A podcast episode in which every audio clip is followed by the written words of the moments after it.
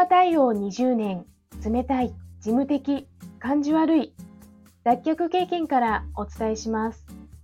話し方、印象改善アドバイザー、久美です。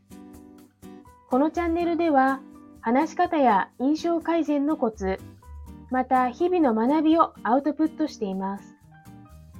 今日のテーマは、ルールを説明するコツです。ルールを説明する際、原則、許容、例外、この3つを明確に分けて説明すると相手に伝わりやすいです。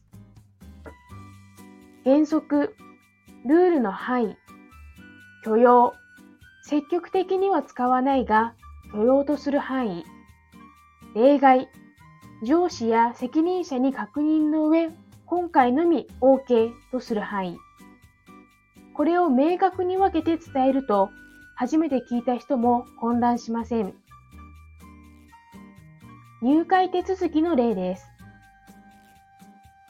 原則、本人確認として写真付き身分証明書が必須となります。写真付きがない場合は、健康保険証と住民票の2点が許容となります。